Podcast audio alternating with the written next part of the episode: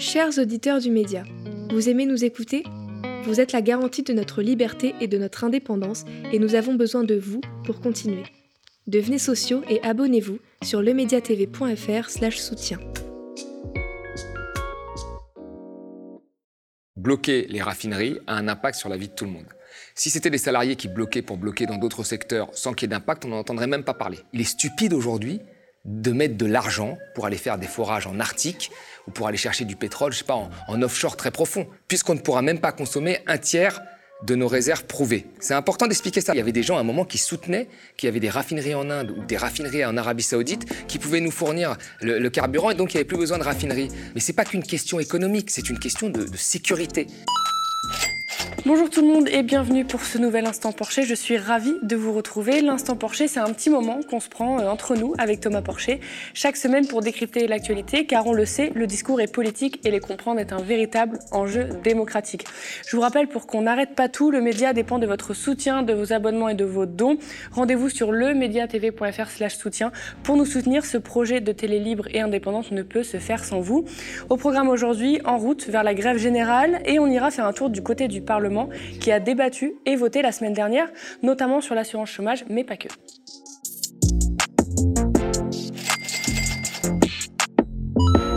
Plutôt que de diviser, la mobilisation des raffineurs a impulsé un mouvement pour la hausse des salaires. Après la grève des salariés de Total et de Esso, hein, euh, non reconduite chez Esso, les cheminots, avec la CGT et Sudrail, rejoignent la mobilisation demain avec la grève nationale interprofessionnelle à l'appel de la CGT, FO, Solidaire, la FSU et les organisations de jeunesse FIDL, UNEF, MNL et la vie lycéenne. Une grève pour, je cite, l'augmentation des salaires, des pensions et minima sociaux et l'amélioration des conditions de vie et d'études et la défense du droit de grève hein, après la réquisition par le gouvernement des salariés ESSO pendant la grève. Des préavis tombent de partout et dans toute la France, services publics, industrie, EDF, RATP, SNCF, chauffeurs routiers et j'en passe. On dirait que la gestion euh, de crise du gouvernement a provoqué l'effet inverse. Thomas, je viens vers toi. La grève des raffineries, est-ce qu'elle peut engendrer une grève générale? La première des choses, pourquoi on en a autant parlé depuis une semaine? Parce que euh, bloquer les raffineries a un impact sur la vie de tout le monde. Si c'était des salariés qui bloquaient pour bloquer dans d'autres secteurs sans qu'il y ait d'impact, on n'en entendrait même pas parler. Comme on n'entend pas les deux, trois usines par mois qui ferment, on n'entend pas parler. On entend parler à partir du moment où il y a un rapport de force qui s'établit avec le patronat et des, et, des blocages. Donc, euh, qu'est-ce qui se passe là? C'est que vous avez des raffineurs euh, qui bloquent, et puis, euh, vous avez des gens qui, n'arrivent pas à avoir accès, euh, il y a des pénuries d'essence, qui n'arrivent pas à avoir accès à du carburant. Et là, on entend euh, ce que, le, discours que tient les raffineurs. Et ils le disent très clairement. Notre boîte a fait des bénéfices records. les dirigeants ont augmenté leur salaire de manière indécente. Et nous, nous n'avons pas été augmentés de la même façon. Et là, vous êtes sûr que dans tout le CAC 40, il y a plein de boîtes où c'est la même chose où les salaires n'ont pas été augmentés, on les a augmentés peut-être de 2-3% avec une inflation de 6%, ce qui fait que les gens sont appauvris. Et on leur a présenté probablement à une réunion annuelle euh, les résultats qui étaient spectaculaires euh, de leur boîte. Et donc là, euh, les gens se disent, bah oui, mais moi aussi, je suis concerné finalement par les mêmes problématiques qu'eux. Donc je vais réclamer une hausse de salaire. Et puis ça peut aller plus loin après, chez des fonctionnaires qui disent, bah oui, moi je, ça fait longtemps qu'on a gelé euh, mon point d'indice. Là, euh, la vie augmente, on n'augmente pas forcément euh, mon salaire, même s'il y a une forme de petit rattrapage. Mais globalement, l'État fait des cadeaux aux grandes entreprises, des cadeaux fiscaux, encore une fois, et sur nous, il ne veut pas augmenter les salaires, donc moi aussi, je vais faire grève. Donc il est possible Autant il y aurait pu avoir une grève lancée directement sur le pouvoir d'achat, mais là, la grève des raffineries, qui ne concerne au départ que, en fait, finalement, que Total et que, Exxon, peut engendrer, je pense, derrière des revendications de, plus générales. Et c'est ce qu'on voit mardi avec l'appel euh, à, la grève euh, générale. Donc oui, c'est possible. C'est possible que ça se transforme en une grève générale. Il y a un autre enjeu aussi dans tout ça. On parle beaucoup d'enjeux climatiques, etc. Est-ce qu'aujourd'hui, on peut soutenir les raffineries et le mouvement des raffineurs et être contre les énergies fossiles? Eh ben, c'est une question. Alors, je me suis fait beaucoup attaquer là-dessus. Alors, il doit y avoir un arc, euh, certains l'ont appelé le bloc bourgeois, mais qui va de, de la Macronie et des libéraux à Reconquête. Euh, Zemmour, euh, qui mettent côte à côte deux déclarations. Une déclaration où je signais avec 4 ans économistes de 20 pays de reconnaissance mondiale, plus un investissement dans les combustibles fossiles, et un autre où je disais que les raffineries manquaient d'investissement. Et pour certains, c'était une forme de contradiction et des positions que je prenais euh, au gré des vents. Moi, je, connais très bien le domaine de l'énergie, puisque à la base, je suis, euh, toutes mes publications académiques sont sur l'énergie. Et je vais vous expliquer ce qui se passe en fait. quand vous investissez en amont dans, dans les pétroles non conventionnels, qu'est-ce qui se passe? Euh, Vous avez ce qu'on appelle des réserves possibles, des réserves probables et des réserves prouvées. Les réserves possibles, c'est quoi? C'est vous êtes en mer très profonde, euh, sur les eaux territoriales du Congo-Brazzaville, vous avez fait un puits de pétrole en mer très profonde, et là, vous êtes à la limite des eaux territoriales d'un autre pays, je sais pas, de Sao Tomé, vous dites, tiens, peut-être que là, euh, il y a du pétrole. Donc là, c'est des réserves possibles. C'est quand on parlait, par exemple, des réserves de gaz de schiste en France, c'était possible, même pas probable, possible. Puis vous faites une exploration, un petit trou dedans, et là, vous avez des réserves probables, qui sont encore des chiffres à dégrossir. En Guyane, on a fait cinq forages en eau très profonde. J'étais opposé à ces forages. Hein. Bah, la compagnie a dit c'est pas du tout ce qu'on pensait trouver. Donc là, on se retire, on attend un petit peu, puis on recreusera peut-être à un autre moment. Là, c'est des réserves probables. Et puis ensuite, vous avez les réserves prouvées. Les réserves prouvées, c'est celles qui sont accessibles tout de suite. Voilà, il y a déjà un forage qui a été fait. Euh, ce forage a une durée de vie en général de 30-40 ans, voyez. Et ça, c'est des réserves prouvées. Ces réserves prouvées, elles sont là. Et aujourd'hui, ces réserves prouvées, c'est 50 ans de consommation. Vous voyez, 50 ans de consommation mondiale. Et l'Agence internationale de l'énergie et toutes les recherches disent qu'on pourra en consommer qu'un tiers à cause de la contrainte climatique. Parce que si on utilise toutes nos réserves prouvées, on dépasse nos engagements pris à l'accord de Paris. Donc on ne pourra en prélever qu'un tiers de ces réserves prouvées. Donc dans, ces conditions-là, il est stupide aujourd'hui de mettre de l'argent pour aller faire des forages en Arctique ou pour aller chercher du pétrole, je sais pas, en offshore très profond, puisqu'on ne pourra même pas consommer un tiers de nos réserves prouvées. C'est important d'expliquer ça. Non, mais c'est très important de l'expliquer pour décanter un petit peu euh, les problématiques qui, qui, qui, en fait, ce sont des, débats qui ne me touchent pas que moi-même, qui me touchent aussi tous les écolos et même la, gauche qui veut en, engager la transition énergétique. Une transition énergétique, c'est ça, c'est de mettre plusieurs paramètres entre eux et de faire en sorte qu'ils tiennent. Donc là-dessus, on peut plus faire d'investissement. On doit se concentrer sur nos réserves prouvées. Voilà, dont on ne pourra consommer qu'un tiers. Donc oui, avec les 80 économistes de 20 pays, nous avons eu raison de signer cette tribune plus d'investissements. Et ce n'est pas le cas. Aujourd'hui encore, il y a des investissements en Arctique ou ailleurs pour aller voir s'il y a du pétrole, alors qu'on ne pourra pas consommer un tiers de nos réserves prouvées. Puis, une fois que vous avez ces réserves prouvées, voilà, de, fossiles, vous les transformez en carburant, d'accord, pour, pour euh, via les raffineries pour la France. En France, euh, on transforme à près 2 millions de, de, pétrole, 2 millions de barils de pétrole par jour en carburant. Donc on est très dépendant du pétrole alors qu'on en fabrique quasi, quasiment pas. Ce qui est important euh, à savoir, c'est que nos raffineries aujourd'hui ont un véritable problème en termes de production. C'est qu'ils produisent trop d'essence que nous exportons et nous sommes très dépendants de l'extérieur, du gasoil, du diesel que l'on importe de, de, partout et notamment de Russie. Ce qui veut dire qu'aujourd'hui, en termes de souveraineté énergétique ou de sécurité énergétique, nos raffineries qui sont sur notre territoire et qui doivent livrer l'essence sont inadaptées à la consommation intérieure. Et donc des gens réclament des investissements dans ces raffineries. L'IFP, l'Institut français du pétrole, avait dit qu'il fallait 2,2 milliards sur 10 ans pour remettre nos raffineries sur pied et que ça, puisse euh, correspondre à, la consommation intérieure. Du temps passant, l'IFP, qui s'appelait l'Institut français du pétrole, a changé de nom, s'appelle aujourd'hui l'IFP euh, Énergie Nouvelle, parce qu'ils partent du principe qu'il faut sortir du pétrole à peu près comme moi, comme tous les gens qui sont à peu près sérieux dans le domaine euh, de l'énergie. C'est pas pour ça qu'ils veulent fermer toutes les raffineries, puisqu'ils disent qu'il faut quand même investir un peu dans les raffineries. Donc il faut bien distinguer les deux.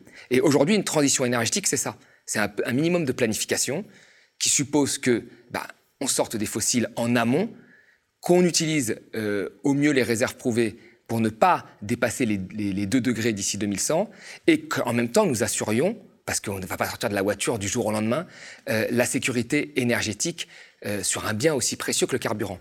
Et on dirait que les gens n'arrivent pas à avoir cette équation en tête et qu'ils n'ont pas retenu les leçons du Covid, où on ne savait pas faire des masques, des respirateurs, et là on serait capable de vouloir être dépendant euh, du diesel. Il y avait des gens à un moment qui soutenaient qu'il y avait des raffineries en Inde ou des raffineries en Arabie Saoudite qui pouvaient nous fournir le, carburant, et donc il n'y avait plus besoin de raffineries euh, en France. Mais c'est pas qu'une question économique, c'est pas qu'une question de, de, de marge, c'est une question de, de sécurité énergétique. Alors je sais que ça fait beaucoup pour, pour certaines personnes de comprendre ça, mais c'est la réalité aujourd'hui des, termes du débat. Il faut les poser de cette façon-là. Donc oui, on peut être contre l'investissement dans les fossiles, et c'est nécessaire, sauf si on est climato-sceptique. Et oui, on peut être sur l'investissement des raffineries, parce que c'est nécessaire aussi pour notre sécurité énergétique. Et oui, à terme, dans 20-30 ans, une partie des raffineries vont fermer. Dans 20-30 ans, je ne parle pas d'une raffinerie toutes les deux ans avec la logique actionnariale qui est puissante et qui frappe fort. Je parle d'une transition. Et il faut bien sûr prévoir pour tous ces travailleurs Certains vont partir à la retraite naturellement, euh, d'autres, euh, il faut prévoir une reconversion qui va se faire sur le temps. Mais tout ça nécessite un peu de planification. Et euh, la planification, c'est l'inverse aujourd'hui de la logique actionnariale qui fait qu'on fait faire plonger un, site industriel en, quelques mois parce qu'on veut gagner de la rentabilité sur ses actions. Donc il ne faut pas tout confondre, il faut bien expliquer les choses. Et, voilà, et je pense qu'aujourd'hui, il y a une volonté, je pense que c'est parce que j'ai fait pas mal de médias avec mon livre et que mon livre est dans, est dans les meilleures ventes, il y a une volonté d'aller frapper sur la logique pure économique. Euh, et sur Twitter, on ne peut pas expliquer des choses un peu compliquées. Donc moi, je préférais les expliquer ici. On peut mener une politique de transition énergétique en refusant les énergies fossiles, tout en, supportant les salariés en aval qui travaillent euh, dans l'industrie pétrolière. Ça y est, la réforme de l'assurance chômage a été votée à l'Assemblée nationale le mardi dernier. 303 pour, 249 contre. Les Républicains ont rejoint la majorité sur le vote après que leur amendement sur euh, l'abandon de poste, considéré comme démission dorénavant, ait été adopté. Alors, le but de ces réformes, c'est d'abord de maintenir les règles strictes mises en place en 2021 et qui devaient arriver à échéance le 31 octobre. Ces règles, c'était il faut avoir travaillé 6 mois et non plus 4 euh, durant les derniers 24 mois pour toucher le chômage. Si on travaille début 2022 et fin 2022, 2022, toute la période est prise en compte, même les jours non travaillés. Il y a aussi une quasi-suppression du droit rechargeable. Bref, une diminution des indemnités pour la moitié des demandeurs d'emploi avait montré Bastamag en 2019. La nouveauté, ajuster le chômage en fonction de la conjoncture économique. Je cite, quand les choses vont très bien, il faut que les règles soient plus incitatives, a dit notre ministre du Travail Olivier Dussault comprenez derrière incitative une réduction des droits. Allez, on entend tout et son contraire, euh, et surtout n'importe quoi, en fait, sur le chômage et sur les chômeurs euh, surtout. Quelle est la philosophie de cette réforme, euh, Thomas? Mais la philosophie, c'est la même qu'au XIXe siècle. C'est-à-dire qu'on part du, principe que tout, aide amène à la paresse. Et qu'en fait, le chômage est un choix individuel et pas quelque chose de subi. Il faut vraiment comprendre, quand on a créé l'assurance chômage, qu'on s'est dit. On s'est dit, voilà, il y, a une grosse richesse qui est créée et on en prélève une petite partie pour des gens qui sont mis au chômage. Parce qu'on part du principe que si la société a 5 millions de chômeurs, c'est pas de la faute des 5 millions de chômeurs, c'est de la faute de la société. Et donc la société doit leur offrir une assurance. Et cette philosophie a révélé qu'elle était réelle au moment du Covid. Quelque chose d'extérieur qui arrive, un virus qui vient de, Chine, les restaurants sont fermés, et là, vous avez l'assurance chômage qui a fonctionné plein pot et qui a offert le chômage partiel à un certain nombre de gens. S'il n'y avait pas eu le chômage partiel, je pense que beaucoup de gens seraient tombés dans la pauvreté. Donc il ne faut jamais oublier euh, que le modèle social fonctionnait. Alors que, disent les macronistes euh, là-dessus, et, même les gens de droite Ils nous disent, mais oui, mais c'est parce qu'il y a une assurance euh, chômage que les entrepreneurs sont incités à plus facilement licencier parce qu'ils savent que quand ils licencient quelqu'un, il va toucher l'assurance chômage. C'est ce que m'a dit, en grosso modo, Madame Borne, qui est aujourd'hui Première ministre, quand elle était ministre du Travail. Donc là, dire ça, euh, c'est une, méconnaissance totale. Ça, veut dire qu'en fait, euh, euh, le rapport de force est du côté du chômeur et pas du côté de l'entreprise. Et c'est pour ça que moi, j'en veux, dans le débat qu'il y a eu aujourd'hui à gauche, avec des gens qui ont voulu faire une gauche des allocs ou une gauche... Parce qu'en en fait, en disant qu'il y a une gauche des allocs, c'est-à-dire qu'il y a une gauche qui, dit en fait que c'est bien les allocs, que c'est quelque chose de choisi et que c'est quelque chose qui, aide le travailleur à être en rapport de force. Enfin, ça rejoint pour moi un peu ce que, la philosophie que, d'Elisabeth Borne. Alors qu'à la base, l'assurance chômage, en philosophie, c'est de dire des gens sont exclus et c'est malheureux, c'est pas un choix. Et, comme ils sont exclus, bah, on prélève une toute petite partie de ce que l'on crée comme richesse pour leur assurer un revenu de substitution. Puis ils ont cotisé pour Ils ont cotisé pour. Et ce revenu de substitution, il n'est pas à vie, il est pendant un certain temps. Sachant que la vie n'est pas la même quand on a 20 ans, 30 ans, 40, 50 ans. Quand vous êtes mis au chômage à 50 ans, même avec des grands diplômes, c'est très difficile de retrouver un emploi. Ce qui n'est pas le cas quand vous avez 25, 30 euh, ans. Donc voilà, c'est, nous avons un système assurantiel qui a été mis en place et aujourd'hui, il y a une volonté de le casser parce qu'on part du principe que le, le, chômeur choisit, euh, fait un arbitrage entre chômage euh, et travail. J'ai commencé un petit peu à le dire, mais ça va être quoi l'impact concret du coup euh, sur les demandeurs d'emploi?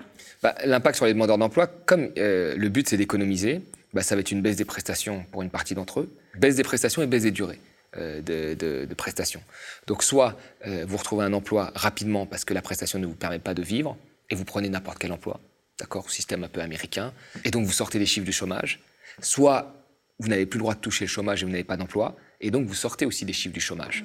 Et donc, l'objectif du gouvernement, il le dit, il le répète, et je pense que c'est, il aimerait avoir un beau chiffre, c'est d'avoir le plein emploi, 5% de chômage, c'est son rêve. Ben, il va les avoir, comme aux États-Unis. Mais à quel prix? Au prix d'une armée de gens pauvres qui vont sortir des statistiques aux États-Unis, moi, c'est un truc qui m'a marqué et les gens ne comprenaient pas ça, mais tu vois, il y a des gens quand même qui ont du mal à, comprendre. Je veux dire, à un moment, il faut être un peu dans la vraie vie. Quand tu regardes que les statistiques, à un moment, si tu n'es pas dans la vraie vie, euh, il y a un problème. Ça a été constamment dénoncé, ça, mais il y a des, gens aujourd'hui, ils ne regardent que les statistiques. ils ont dit, Trump a gagné. Comment ça se fait qu'il ait gagné avec un vote en fait des exclus de la mondialisation alors qu'il y avait 5% de chômage? Parce qu'ils étaient au plein emploi, les Américains. Donc pour, pour les gens, ça allait très bien. Ben oui, ils étaient à 5% de chômage, mais vous aviez je ne sais pas combien de millions d'Américains qui étaient en dehors des statistiques et qui euh, étaient très mal. Et, d'ailleurs, quand on regardait des courbes un peu simples, on, comparait l'aide alimentaire au taux de chômage, c'est toujours des courbes qui sont corrélées. On va à l'aide alimentaire, parce qu'on a moins de là-bas, on a moins de prestations chômage. On va à l'aide alimentaire quand on est au chômage.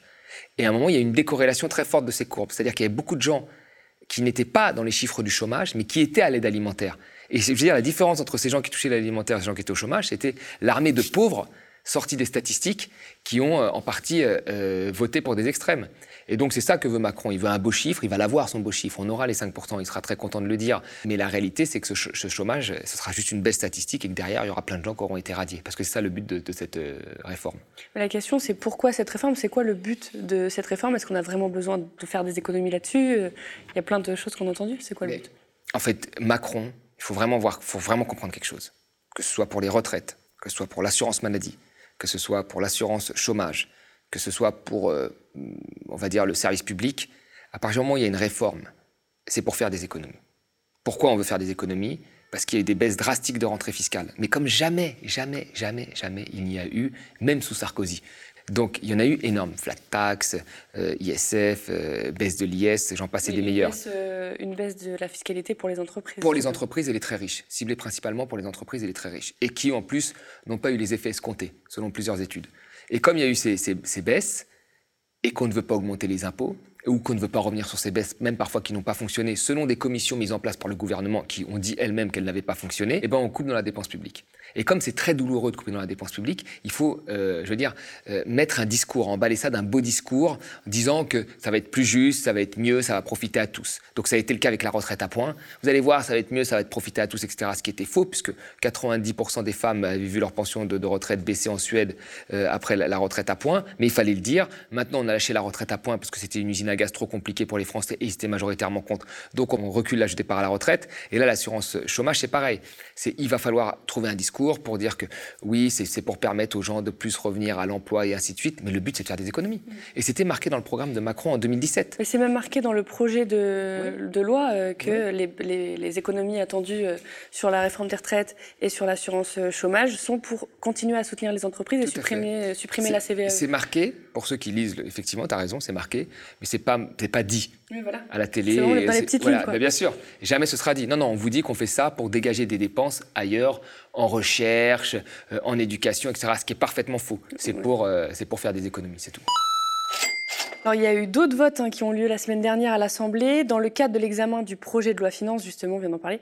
Ça a l'air barbant comme ça, mais ça nous concerne fortement. Hein. C'est très inhabituel, mais la majorité a débuté par une défaite. L'article liminaire du projet a été rejeté. Il prévoyait de limiter le déficit public à 5% du PIB en 2023. Et il y a la taxe sur les super profits qui et a un petit peu enfin voté. Il y a un abonnement, en fait, un amendement pardon, qui a été voté en faveur d'une flat tax à hauteur de 35% sur les super dividendes qui seraient versés par les grandes entreprises, donc plus de 750 millions de chiffres d'affaires, qui réalisent super profit et distribueraient des dividendes supérieurs à 20% à la moyenne de ceux qu'elles ont attribués au cours des cinq dernières années, donc 2017 jusqu'à 2021. Cette mesure, elle a été proposée par Jean-Paul Mattei, député Modem, et votée par les oppositions, le Modem et même 19 euh, députés Renaissance, donc chez Macron. Donc il y a eu 227 pour 88 contre, et il n'en fallait pas plus pour euh, faire paniquer la Macronie. S'agite la menace du 49-3 pour faire passer le texte initial sans modification, sans vote. La Constitution contient des instruments qui nous permettent de garantir au peuple français qu'il aura bien un budget pour 2023, a affirmé euh, Bruno Le Maire. Et il y a Gabriel Attal, lui, qui parle d'un dispositif qui nuirait à la confiance des investisseurs. Toi, qu'est-ce que tu penses de euh, cette le retour de cette flat tax? Alors déjà, d'un point de vue économique, aujourd'hui sur la taxation des, super profits, hein, ou des super dividendes, là plutôt dans le cas, c'est quelque chose maintenant qui a fait son chemin chez tout le monde je veux dire, euh, à la BCE, on en parle, euh, au FMI, on en parle, dans toutes les grandes institutions, on en parle. C'est-à-dire que ça a fait son chemin. Parce que, en général, après chaque, conflit, grand, grande guerre, parce qu'on paraît qu'on est en guerre, il y a toujours eu de la taxation euh, des hauts revenus. Voilà. Quand il y a des problèmes de budgétaires, ça a toujours été quelque chose qui a, été fait. Des, très hauts revenus, parce que là, on parle vraiment des très hauts revenus. On ne parle pas de quelqu'un qui gagne 5 000 euros. Hein. Voilà, on parle des très, hauts revenus. Donc ça s'est toujours fait. Et c'est dans la tête de tout le monde, y compris des économistes libéraux de, la BCE ou de grandes organisations ou d'ailleurs. Donc euh, là, euh, ouais, même dans la tête des gens qui sont du centre, euh, bah, ça, pose, ça se pose comme question. Voilà, même des gens de droite. après, il y a quand même quelque chose d'intéressant.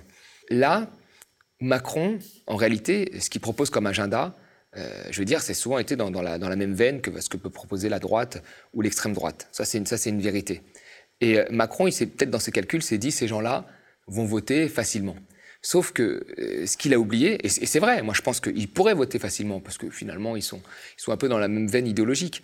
Et sauf que là, il y a, y, a, y a, une différence, c'est que Macron, on le voit moins, on ne sait pas trop s'il y a un pilote dans l'avion, il nous dit grosso modo que il y a un tiers des, stations-service qui n'ont pas de carburant. Il nous dit bah c'est pas à moi d'aller voir, c'est un problème euh, propre à l'entreprise. Enfin voilà, euh, il y a des stocks stratégiques. Euh, on ne sait même pas si là il avait prévu de les utiliser ou pas, parce qu'une semaine avant il y a eu la négation. non, il n'y a pas de problème de pénurie, il n'y en aura pas, vous en faites pas. Donc vous voyez, il n'y a, a, plus de pilote vraiment dans l'avion. Il ne peut pas se représenter. Donc là, il y a plein de gens du MoDem, de la droite, qui se disent bah, pourquoi c'est pas moi? Et à partir du moment où ils se disent pourquoi c'est pas moi, bah, il faut abattre euh, la Macronie et Macron. Et donc même de l'intérieur, des gens peuvent proposer des choses. Et là, c'est parfait hein, qu'ils proposent ça, c'est très bien, moi ça me va. Mais ils peuvent proposer comme ça des choses. Et Macron était tellement loin en étant un libéral que c'est difficile d'aller plus loin sur la droite de Macron. Mm. Donc il propose des trucs sensés qu'aurait pu proposer peut-être un De Gaulle, des gens comme ça, ouais, de, ou un Seguin, des gens de droite. Il propose ça, et en même temps, voilà, ça passe, et donc ils mettent des coups à la Macronie. Et donc moi je pense que là, il y a une chance, si, si ça continue comme ça, parce que là, on voit que pareil, les LR euh, sur l'exit tax euh, ont fait la même chose. Donc là, on voit bien que sur, sur ce qui devait faciliter les votes de Macron, et, même moi, je, pensais ça, bah, aujourd'hui, pour des questions euh, électoralistes, bah, des gens vont dire bon, on ne peut pas jouer sur la droite de Macron, on va plus un peu jouer sur la gauche, le centre, centre droit, la droite un peu souverainiste, etc., un peu à la De Gaulle, on va jouer là-dessus et on a une chance de se placer. Donc Macron, là, dans ce contexte-là, si ça continue, je pense qu'il va destituer. Il ne peut pas faire autre chose. Parce que là, il a plus, de moins en moins de, soutien. Donc ça, c'est une bonne chose. Ça, moi, je trouve que c'est assez, enfin, c'est, assez positif parce qu'au moins, il y a du débat. Et puis, ça nous change du dernier quinquennat où tout passait, tout et n'importe quoi passait et était voté. On ne savait même, même les gens qui votaient ne savaient pas ce qu'ils votaient. Là, on a au moins du débat un petit peu euh, au Parlement et on a même du débat à l'intérieur d'une majorité. Donc je trouve ça très bien. Ils ont des milliards, mais nous sommes des millions. Et si le média débarquait à la télé pour assurer la continuité de nos programmes, pour défendre une information indépendante et différente, mais aussi grandir et devenir une réelle chaîne de télévision, nous avons absolument besoin de vous et de votre abonnement, car nous sommes une coopérative qui ne vivons que de la communauté citoyenne. Rendez-vous sur lemediatv.fr/slash soutien pour en savoir plus sur ce grand projet et le réaliser tous ensemble. Je vous le répète, mais il nous faut minimum 12 500 abonnés sur notre site payant pour ne pas tout arrêter. Nous sommes ravis de décrypter l'actualité avec Thomas et vous chaque semaine. Merci de toujours nous suivre pour tous vos commentaires et vos pouces en l'air sous les vidéos. Spectateurs, abonnés, donatrices et sociaux, je vous dis à la semaine prochaine.